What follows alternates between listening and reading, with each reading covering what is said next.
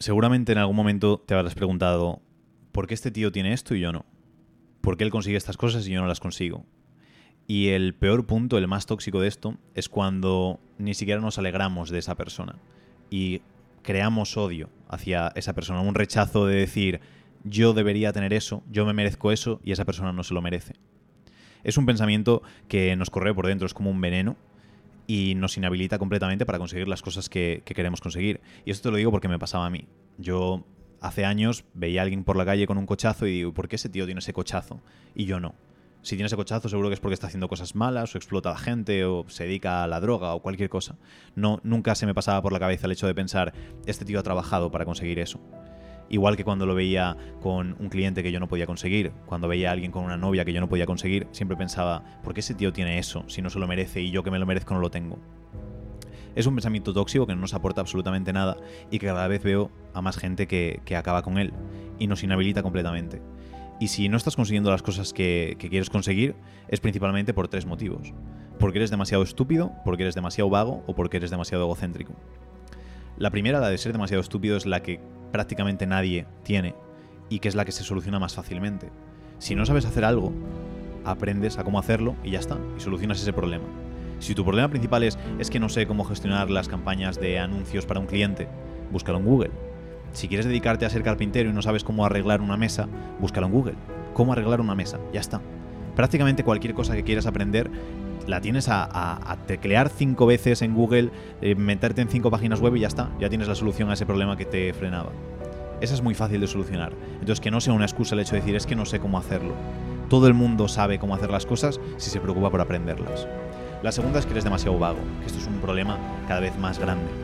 El hecho de pensar que no, es que yo me merezco esto, yo debería tener esto, pero lo que hago es dormir 15 horas al día y el resto de horas que estoy despierto pues estoy comiendo y jugando a la consola o a lo que sea con ese tipo de actitud, con ese tipo de rutina, no vas a poder conseguir absolutamente nada. Y me da igual la gente que te diga, no, es que trabajando dos horas al día yo facturo un montón de pasta. Si lo hacen, si es cierto eso que te cuentan, es porque han estado remando y trabajando y picando piedra tiempo atrás. Entonces, siendo perezoso, siendo vago, no haciendo nada, te aseguro que es imposible que consigas las cosas que quieres conseguir. Y que esas personas que a lo mejor envidias o que incluso rechazas porque tienen lo que tú quieres, esas personas no son vagas.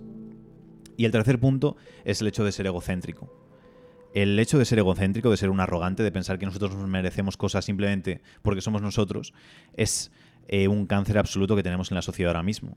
Es de criarnos nuestros padres con bien abrazaditos y bien arropaditos y diciéndonos, eres lo más bonito, lo más importante del mundo, te va a ir genial, vas a ser súper eh, grande en la vida simplemente por ser tú no por esforzarte, no por trabajar más que nadie, simplemente, Buah, es que eres lo mejor y todo el mundo esto, y que a mi hijo lo traten estupendamente, y a mí me tienen que respetar porque soy yo, y yo por ser yo, la gente tiene que ser buena conmigo, y me tiene que tratar bien, y me tiene que aumentar el sueldo. No, por ser tú no te mereces absolutamente nada. Eres como cualquier otra persona que está en el mundo, y si quieres conseguir cosas, tienes que trabajar para ello. Entonces tenemos que quitarnos esa parte de arrogancia y pensar que nosotros por ser nosotros no tenemos que cumplir con el proceso, no tenemos que mamar, no tenemos que remar, no tenemos que comer mierda como hace todo el mundo. Me da igual que tengas dos carreras, tres másters y experiencia en una super gran empresa. Si ahora mismo estás partes de cero, si quieres llegar a un punto y estás en cero, tienes que hacer las cosas que son necesarias para llegar a ese punto. Y si eso implica trabajar de camarero, pues se trabaja de camarero. Si implica trabajar en la mina, se trabaja en la mina. Si implica ponerte a hacer prácticas en lo que sea porque quieres llegar a otro punto, pues toca. No podemos pretender que nosotros nos saltemos los procesos por nuestra cara bonita. A mí me tocó remar en el inicio, a cualquier persona que conozco que ha llegado a cosas grandes en la vida le tocó remar en el principio, desde una posición o desde otra. Pero es que no nos beneficia el hecho de pensar, no, es que yo no debería hacer esto. Tú deberías hacer esto como lo ha hecho todo el mundo. Entonces, si quieres conseguir algo, lo único que tienes que hacer es plantear ese objetivo, esa meta a la que quieres llegar, ver en qué punto estás ahora y qué pasos tenemos que cumplir para llegar hasta ahí. Y a lo largo de ese camino van a surgir obstáculos, van a surgir problemas, van a surgir un montón de situaciones que van a ser una mierda. Pero en ese punto tenemos que quitarnos esa parte de ego, esa parte arrogante y decir, oye, es normal que pase esto y si me tengo que remangar, lo hago. Si tengo que fregar platos, lo hago. Si tengo que picar piedra, lo hago. Y no pienso en la otra persona de este, seguro que no ha tenido que pasar por lo que pasó yo. Probablemente también lo haga.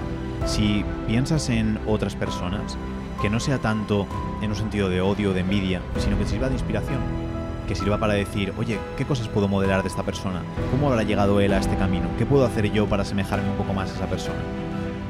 Cuando pienses en otro, al final En la vida no se trata de cómo puedo superarle, cómo puedo pisarle, cómo puedo avanzar por encima de él.